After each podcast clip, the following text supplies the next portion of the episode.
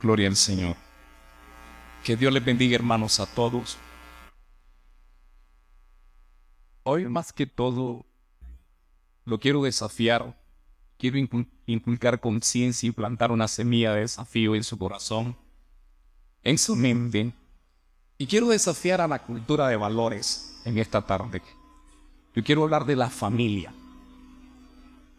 Quiero decirle algo entre paréntesis, si usted quiere subrayarlo, subrayarlo en su mente, plántelo en su corazón. La última gran batalla que va a haber es por la familia. Es la última gran batalla que va a haber. Nuestra familia. Y usted y yo estamos llamados a hacer un muro de contención. Obviamente tenemos que vivir en el ejercicio de los valores porque si usted y yo no somos un referente, obviamente, nuestros hijos no tendrán a quien imitar. Nuestros hijos no tendrán un modelo a seguir. No tendrán un diseño nuestros hijos. Hermanos amados, la familia es el bien más preciado que poseemos sobre la tierra. Es el tesoro más precioso que posee un hombre. Y si Cristo es el león de la tribu de Judá, nosotros, somos los cachorros del león de la tribu de Judá para salir en defensa de nuestra familia. Hoy más que nunca, defendamos a nuestra familia. Usted sabe que la familia está siendo atacada. Y digo que hay una batalla cultural porque hay una instigación, hay una hostilidad hacia la familia. Dice todo que está todo un plan para destruir las familias. Usted sabe que se está preparando una agenda global en este momento.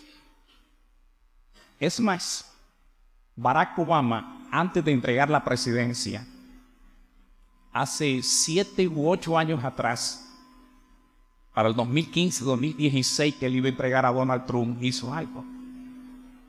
Presionó a Kenia y le dijo al país de Kenia que aprobaran el aborto. Y si ellos no aprobaban el aborto, naturalmente no iban a tener beneficios económicos, no iban a tener préstamos para desarrollar, ¿verdad? La industria, el comercio, la tecnología y las diferentes áreas de Kenia. ¿Y sabe qué, hermano? Me gustó la posición del presidente de Kenia. Le digo estas palabras estoy harto que me estén presionando para que yo apruebe el aborto. No habrá aborto en Kenia. Y no hubo en el 2015. Necesitamos esos hombres que se paren en la brecha. Esos hombres que más que un concepto tengan valor de familia. Esos hombres que conozcan el valor de lo que es la familia en sí. Hoy en nuestros días, hermano, todos los cañones están apuntando hacia la familia. ¿Usted ha escuchado que hay una promoción de una famosa película llamada Barbie? Le voy a decir algo. Le voy a sonar un poco intransigente y de incógnito hasta ridículo. No mire esa basura. Y le voy a explicar por qué. Esa cosa promueve una ideología feminista y uno de los principales protagonistas, Harry Neff, se cree un hombre biológico. Él cree que es mujer y que es la doctora Barbie. Y hay dos actores más, ¿verdad? Alexander Chip y Scott Evans, que promueven la agenda LGTB. Y han participado en películas. Hace poco estuvieron apoyando en Los Ángeles el desafío del, del orgullo gay. Y mire, man, Usted va a ver dos niñas que golpean las muñecas. ¿Y sabe lo que dicen? No queremos ser madres. Esa es una evocación y un llamado al aborto. ¿Y usted? Si no puede estar andar viendo esas cosas. Mire, yo no pierdo tiempo en ver esas películas. Mejor me invito a que vaya a ver Sound of Freedom, Sonido de Libertad. Eso es de la vida real. Y esa película fue preparada, producida por creyentes, por hombres cristianos. Sus antecedentes y sus realidades están expuestas, ¿verdad? En un montaje de cosas que sucedieron. Entonces, hermano, es tremendo lo que está ahora. Es tremendo. Ahora bien, nosotros los adultos no podemos estar acobardados. No, Somos padres, somos abuelos. Yo soy padre y soy abuelo. Y nosotros los adultos no podemos estar ahí todos acobardados. ¿Sabe qué, hermano? La sexualidad se define por la biología. Y la biología dice que solo hay dos sexos. Lo que dice Génesis 2, 21, 23, varón y hembra, ¿qué dice la palabra? Lo creo. ¿Sabe qué dicen estos locos? Que hay 119 géneros. 119 géneros. Ahora, si usted tiene 119 opciones para escoger cuando la palabra de Dios dice que varón y hembra, no creo. De forma expresa, tácita y olímpica, Dios define cómo son las cosas. Y estos señores nos quieren imponer 119 géneros. Le voy a decir algo. La verdad de Dios no puede ser sacrificada en el altar de la tolerancia. Porque hay que tener tolerancia. Si usted dice algo, obviamente es censurado, es criticado, usted no es, tolerante, es homofóbico, es transfóbico, islamofóbico y todas las fobias habidas y por haber inventadas en el diccionario. Usted es un intransigente. Usted y yo somos intransigentes, somos ridículos, somos intolerantes. Es más, estamos desfasados, estamos desconceptualizados, no tenemos cultura, no tenemos ética profesional y obviamente podemos ser procesados en un tribunal. ¿Qué cantidades de cristianos van a ser procesados? Cantidades de pastores van a ser procesados. Y vamos a ser procesados, ¿sabe cuándo? Cuando aprueben la ley de la homosexualidad. 34 países han aprobado la ley de la homosexualidad, el matrimonio igualitario. Demos gracias a Dios que Nicaragua no lo ha aprobado. No está dentro de esos 34 países que han aprobado. ¿Y sabe qué? Si usted dice algo, está violando los derechos humanos. ¿Y qué sucede? Todo el mundo lo va a criticar. Todo el mundo va a hablar de usted. Y va a decir una serie de cosas. A decir algo. Mi realidad biológica es que soy hombre. Mi verdad genética, soy hombre. La verdad absoluta de Dios, soy hombre. Eso es así. Igualmente usted y usted me va a decir, pastor, ¿y qué se trae con toda esa explicación y esa introducción y, y toda esa situación? Y toda esa suntuosidad de explicaciones y cotejos y situaciones y abusiones de la vida. Es que la familia está siendo atacada. La familia está siendo atacada y vienen por nuestros hijos. Y si usted no se para en la brecha, obviamente va a poder perder su familia. Se lo repito, se lo reitero, si usted y yo no nos paramos en la, familia, en la brecha, vamos a perder a nuestra familia. ¿Sabe? Miren los países latinoamericanos que han aprobado. Argentina, Brasil, Chile, Colombia, Costa Rica, Cuba, Ecuador, Canadá, Estados Unidos y Uruguay. Esos son los países de Latinoamérica que han aprobado esto. ¿Y qué sucede, hermano? Sucede de que pronto la familia, si siguen en este rumbo y en esta dirección, pronto va a dejar de existir la familia. ¿Qué un matrimonio de ley? Nada.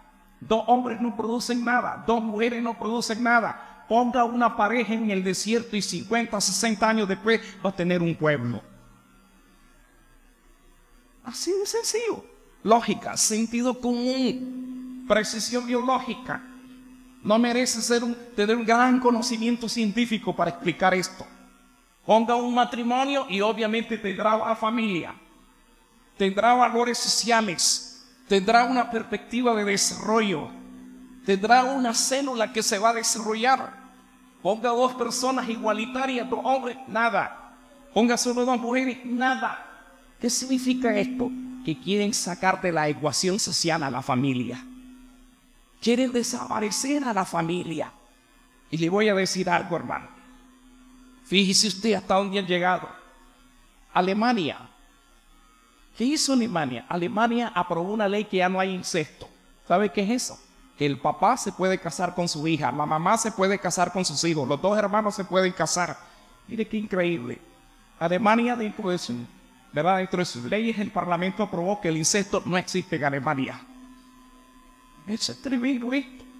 Yo te garantizo que si Sodoma y Gomorra se ponen en pies, Alemania, todos los países de Europa y todas las naciones tendrían que pedirle perdón de rodillas a Sodoma y Gomorra. Soy muy gráfico para hablar y muy desafiante, pero es la verdad. Todas las naciones de rodillas, con lágrimas en sus ojos, tendrían que pedirle perdón de rodillas a Sodoma y a Gomorra por todo lo que están haciendo. Es más, en Canadá se acaba de aprobar una ley que ahora todo el mundo puede tener sexo con animales, zoofilia. En Miami se acaba de aprobar una ley, sexo público por todos lados.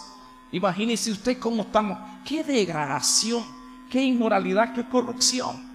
En Sudáfrica quitaron el adulterio. Ya no hay adulterio. Un hombre puede vivir con cinco mujeres y una mujer puede vivir con cinco hombres si quiere. Porque la figura del adulterio, o lo que es verdad, un delito, un dolo, dentro de las constituciones o entre las leyes o entre el código de la familia, no hay bigamia. Eso no existe. Porque desapareció la, figura del adulterio.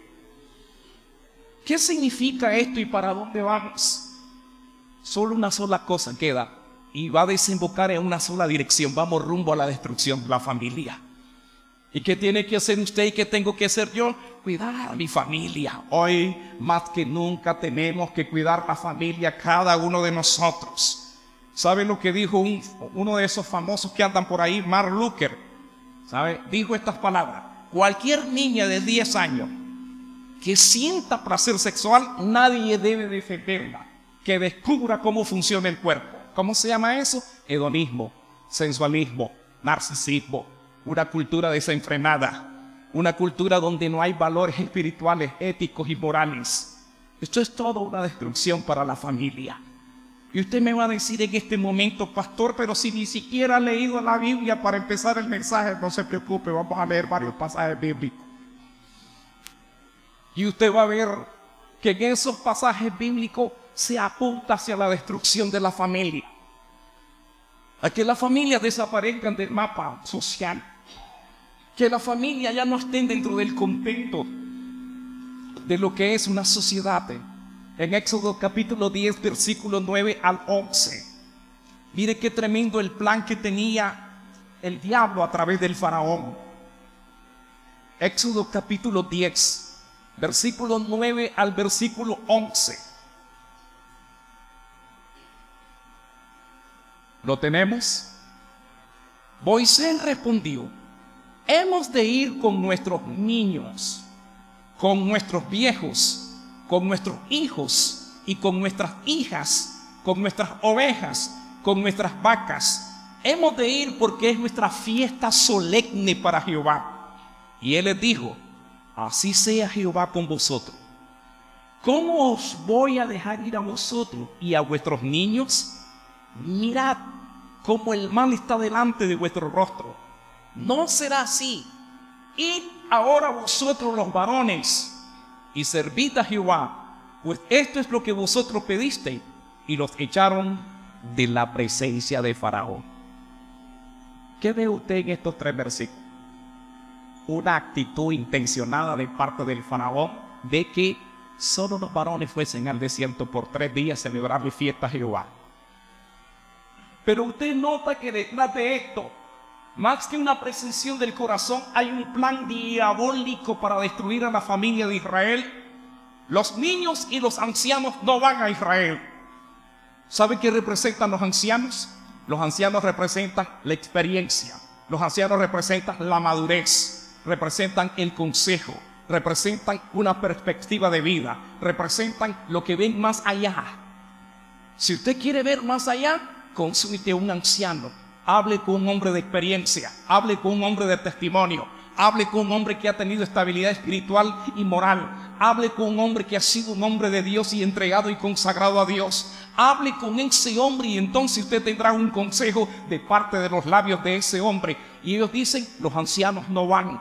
Y después le dicen, los niños no pueden ir.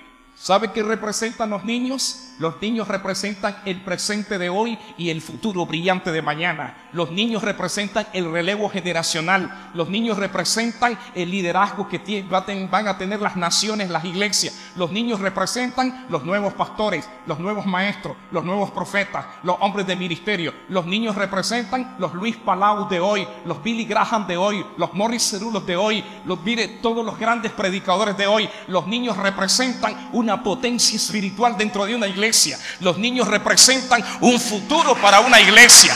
Los niños representan el relevo generacional de una iglesia. Eso representan los niños. Los niños representan el presente y el futuro, los ancianos el consejo, la sabiduría, la ciencia y el conocimiento para direccionar a los niños.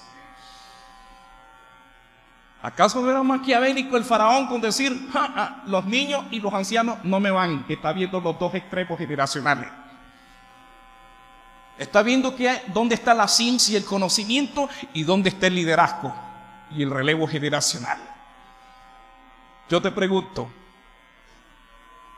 si hacemos un parámetro, ¿acaso no se está pareciendo al día de hoy? Que vienen por nuestros hijos y vienen por nuestros niños. Vienen por ellos, hermano. Y le voy a decir por qué. Pero un niño no tiene conciencia crítica. Un niño no tiene memoria histórica. Y por tanto un niño es vulnerable. Mientras que uno como, ¿verdad? Como adulto, ¿qué tiene? Tiene defensa, tiene argumento, tiene justificación, ¿Qué más tiene uno? Tiene memoria histórica, tiene conciencia crítica, pensamiento crítico. No es fácil envolver a un adulto, pero un niño que es carne fresca y que no tiene toda la innovación, no tiene toda la experiencia, no tiene toda la experiencia, no, no tiene todo el valor agregado y la suma de valores, obviamente es fácil envolver a un niño. Mire qué tremendo. Entonces los niños son vulnerables no se pueden defender. Mire qué tremendo. ¿Y qué quieren hacer de nuestros niños? Únicamente los quieren ser presa y víctima de una cultura hedonista, narcisista. Lo único que ellos quieren únicamente es satisfacer el mercado del placer a través de nuestros niños. Es lo único que ellos quieren. Lo quieren tener como una mercancía de corrupción. Le voy a decir algo. Hace poco la iglesia que yo pastoreo tiene un comedor en el basurero. Ahora el basurero no existe desde el 2014. Ahora están en Villa Guadalupe. Ahí tenemos un comedor nosotros, la iglesia catedral cristiana.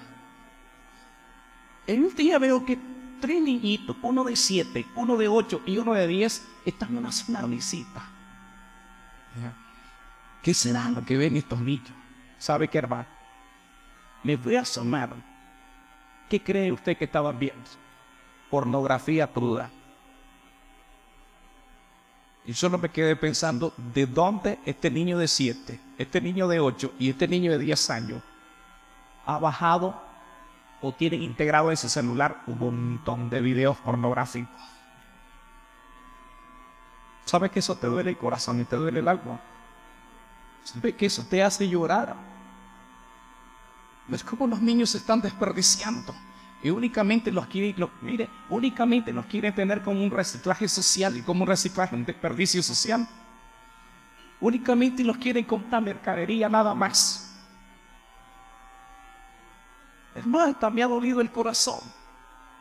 Porque el basurero Nachureca hicieron una película que hasta ganó un premio.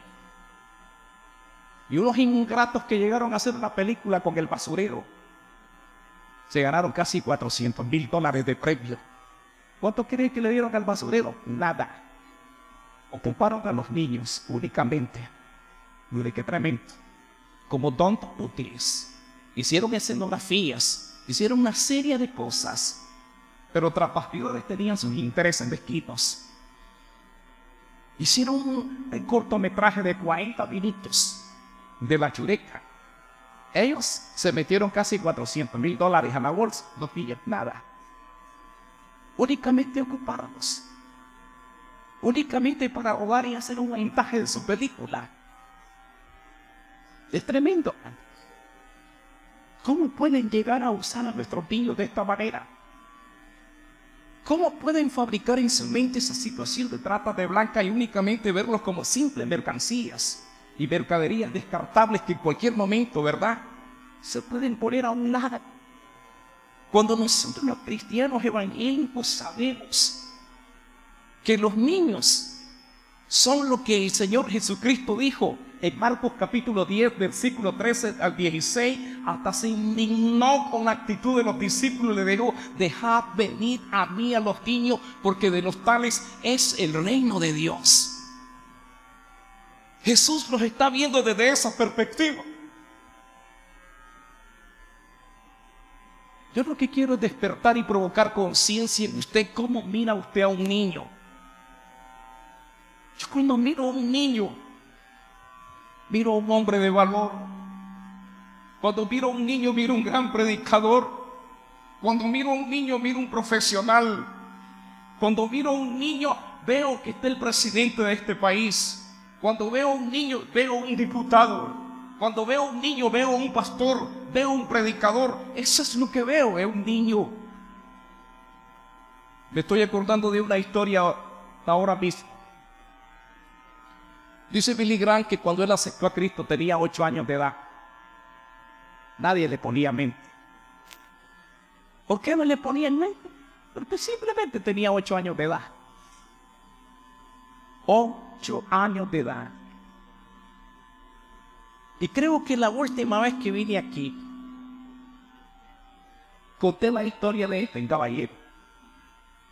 Que cuando era un jovencito y se fue a estudiar al Instituto Bíblico, hicieron un tour a Inglaterra, donde fueron a conocer la casa de John Wesley, uno de los padres del avivamiento de Inglaterra.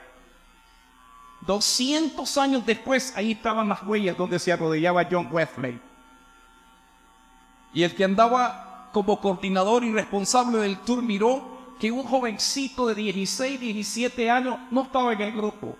¿Y sabe qué? Se fue a buscarlo y sabe que encontró un joven llorando, arrodillado en las mismas huellas de John Wesley, con la mano levantada y diciéndole, Señor, hazlo otra vez. ¿Sabe quién era ese joven?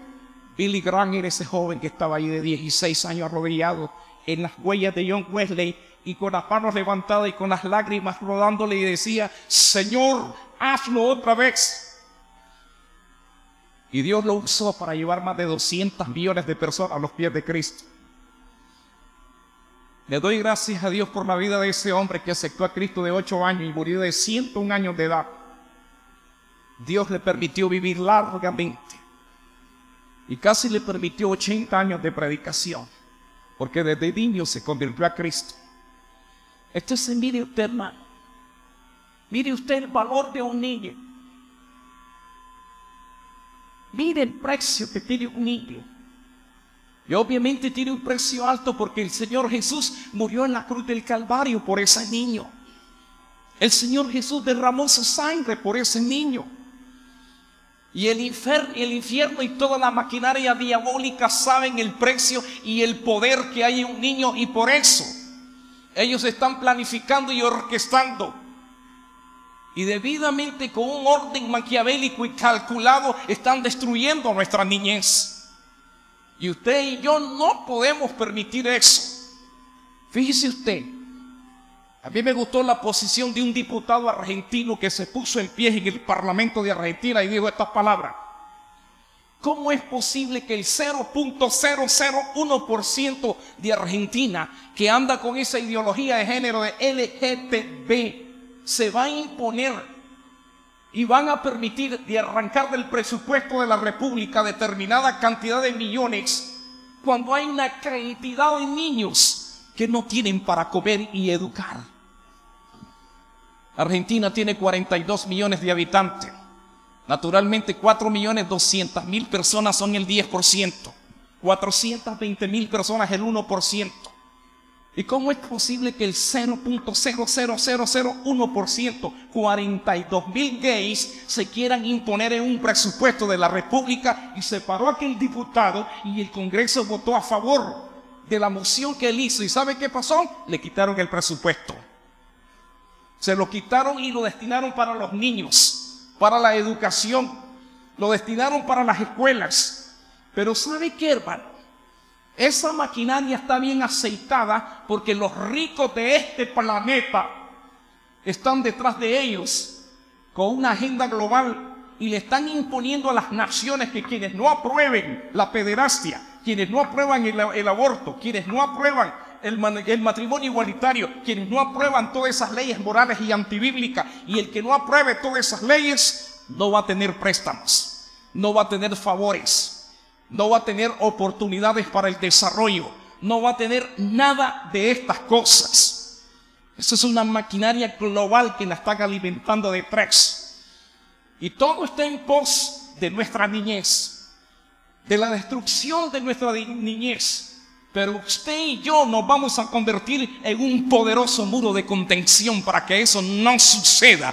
Usted y yo tenemos que pararnos en la brecha y decir, alto, a toda esa situación. Usted y yo tenemos que hacer esto. Lo primero que usted y yo tenemos que hacer, uno, modelar para nuestra familia. Ser modelo, ser ejemplo para nuestra familia. Basta ya que nosotros estemos viviendo una vida falseada, estemos viviendo bajo falsos positivos. Basta ya de estar jugando a la religión algunos de nosotros, porque la palabra de Dios en Tito 1.18 dice que algunos profesan conocer a Dios, pero con sus hechos los niegan, siendo reprobados en cuanto a toda buena obra. Y segunda de Corintios 3.2 dice que vosotros sois carta abierta, leída por todos los hombres y escrita con tinta del Espíritu de Dios.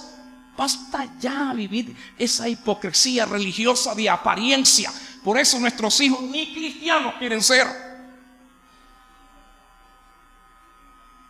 Le dije que iba a hablar un poquito fuerte. Entonces le pregunta uno a una chavala de 15, 14 años, ya no quieren ser evangélicos. ¿Por qué? Por la hipocresía de casa, por la falsedad de la casa, por los falsos positivos de la casa, por la religiosidad de la casa. Hermanos amados, Usted y yo estamos llamados a modelar para nuestros hijos, a servirles de modelo, a servirles de un patrón de conducta a seguir, de servirles como una agenda de vida a nuestros hijos, para direccionar a nuestros hijos. Usted y yo somos la matriz principal para direccionar y exponer a nuestros hijos los valores espirituales, los valores morales y los valores éticos a nuestros hijos. Usted y yo en segunda instancia tenemos que convertirnos en un referente para nuestros hijos que sus hijos lo admiren a usted. En vez de ser un referente, somos un diferente. Y obviamente eso no puede ser de esa manera. Dios quiere que usted y yo seamos un referente. Y para ser un referente, usted y yo tenemos que tener una vida consistente. Una vida sólida, una vida de convicción, una vida de valores, una vida que lo que decimos, eso hacemos. Una vida de honestidad, porque el que no es honesto con Dios no puede ser honesto consigo mismo. Así que una vida consistente. Tenemos que dejar eso de la religiosidad. La hipocresía no es de Dios no pertenece a la agenda de Dios, a los valores de Dios. Por tanto, tenemos que renunciar a la mediocridad y ser hombres de excelencia, porque ¿sabe qué? La excelencia honra a Dios e inspira a los hombres. Nos tenemos que inspirar a nuestros hijos. Hoy más que nunca nuestros hijos tienen que vivir bajo valores. A veces me llama la atención que alguien le llame la atención, valga la redundancia de palabras a, sus hijos, no fume. Y ellos son una, fumar, una fumarola y una chimenea fumando. Y este tipo, ¿qué autoridad moral y espiritual tiene para llamarle la atención a su hijo? Dice. No la tiene. Esa es una disparidad. Es una distintiva la que está viendo aquel, aquel niño, aquel joven.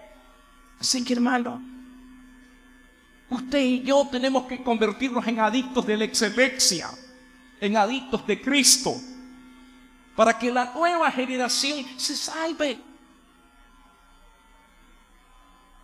Así que ya le hablé de los niños y estamos hablando de nosotros los padres. Nosotros en Asamblea de Dios tuvimos un gran hombre de Dios. Y cuando este hombre estaba para morir, lloró. Él murió después de los 80 años. Y fue uno de los evangelistas más poderosos del siglo pasado. Pero ¿sabe qué? Este en el lecho de la puerta se le derramaron las lágrimas y él dijo, ¿Cuánto yo daría?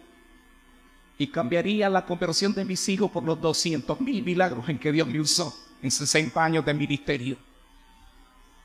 Sus hijos no eran creyentes. No eran creyentes. Yo sé que esto es difícil. En 1 Samuel capítulo 8 vemos algo también. La misma escritura dice que de Dan hasta Berseba no había un hombre más poderoso que el profeta Samuel. Pero léalo en su casa. ¿Qué dicen ahí? Dice que los hijos de Samuel no le quisieron servir a Jehová. No quisieron seguir el ejemplo de su padre. No quisieron vivir como su padre. Independientemente de o las circunstancias ajenas y extrañas que se den, Usted y yo estamos llamados, uno, a modelar, dos, a convertirnos en referente, tres, a vivir una vida consistente, cuatro, dejar esa religión de la hipocresía, cinco, vivir bajo valores y caminar en el sendero de la excelencia día tras día. Si queremos salvar a nuestra familia. Ahora la iglesia nosotros la iglesia somos los agentes de Cristo. Además de que somos agentes de Cristo, la iglesia es el modelo de transformación.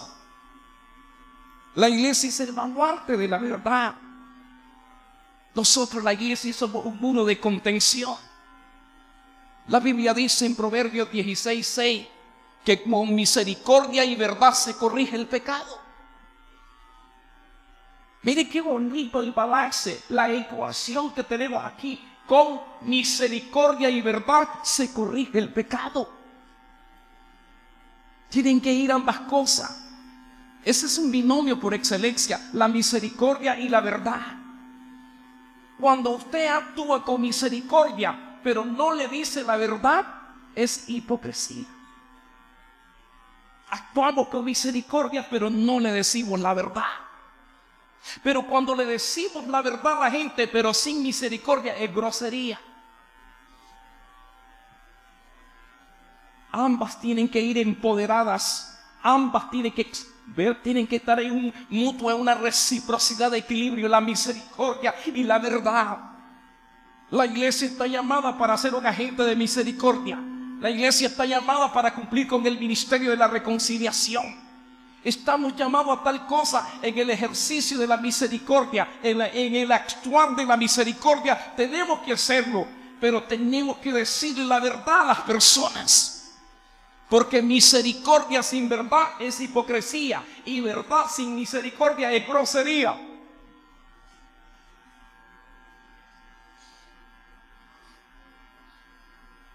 Entonces tenemos que equidistar con sabiduría el equilibrio. Amada iglesia, nosotros hoy más que nunca estamos llamados a cuidar nuestra familia, a vivir en valores y a decirle al Señor, Señor, tú nos llamaste para que nos parásemos en la brecha. Tú nos llamaste para que fuéramos sal y luz de esta tierra. Y tú nos llamaste, Señor, para vivir una vida en los valores tuyos y bajo la cultura del reino. De esa manera nos llamaste, Señor, como familia. Y termino aquí. La última gran batalla va a ser por la familia. Va a ser por la familia. La Biblia dice en Jueces capítulo 2 versículo 10 que la nueva generación que nació ni conoció a Dios ni sabía de las obras de Dios. Hermano, si usted y yo no conocemos a Dios, no vivimos para Dios y ni hacemos a nuestros hijos los testimonios de la obra de Dios, le pregunto, ¿en dónde van a estar nuestros hijos? ¿En la iglesia? ¿O allá afuera? Yo sé que hay que entender la brecha generacional. Porque una vez una ancianita comentaba y hacía un comentario, pero esos chavalos están descarriados por la forma, y comenzó a decir, ¿verdad? Y yo le dije, hermanita, que Dios me le bendiga por sus buenas intenciones, pero es mejor que estén descarriados adentro que descarriados afuera. Adentro es más fácil rescatarlo, afuera es más difícil. Yo sé que tenemos brechas generacionales. Y yo la tengo por mis hijos. Mi hijo es pastor. A mi hijo le encanta el hip hop. A mí me encantan los voceros de Cristo. Soy creyente desde los 80, desde, jovencito. Es de toda la vida. Pero siempre me dice, eso es para dormirles. Este hip hop no me dice diferente. Son brechas generacionales que tenemos que entender. Comprender y saber asimilar y digerir.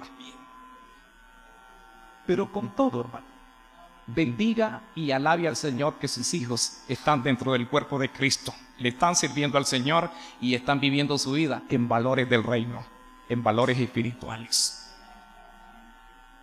Ojo, la última gran batalla será para, por nuestra familia. Solo un llamado. Cuidemos nuestra familia. Vivamos para nuestra familia. Vivamos para nuestra familia. Yo tengo 34 años de casado. Tengo dos hijos, uno de 32 y uno de 29. Y tengo por entendido que por encima del ministerio está mi familia. Y tengo por entendido que si no sé valorar a mi familia, hasta el ministerio lo puedo perder. Porque la familia es lo más importante. Es el bien más preciado. Y yo te invito en esta tarde, párate en la brecha y pelea a favor de tu familia. Bodela para tu familia. Conviértete en referente para tu familia. Da testimonio a tu familia y dile a los tuyos y a toda tu descendencia. Así se vive, vivir en valores para Cristo Jesús, para esta sociedad y dentro del cuerpo de Cristo Jesús, Señor nuestro.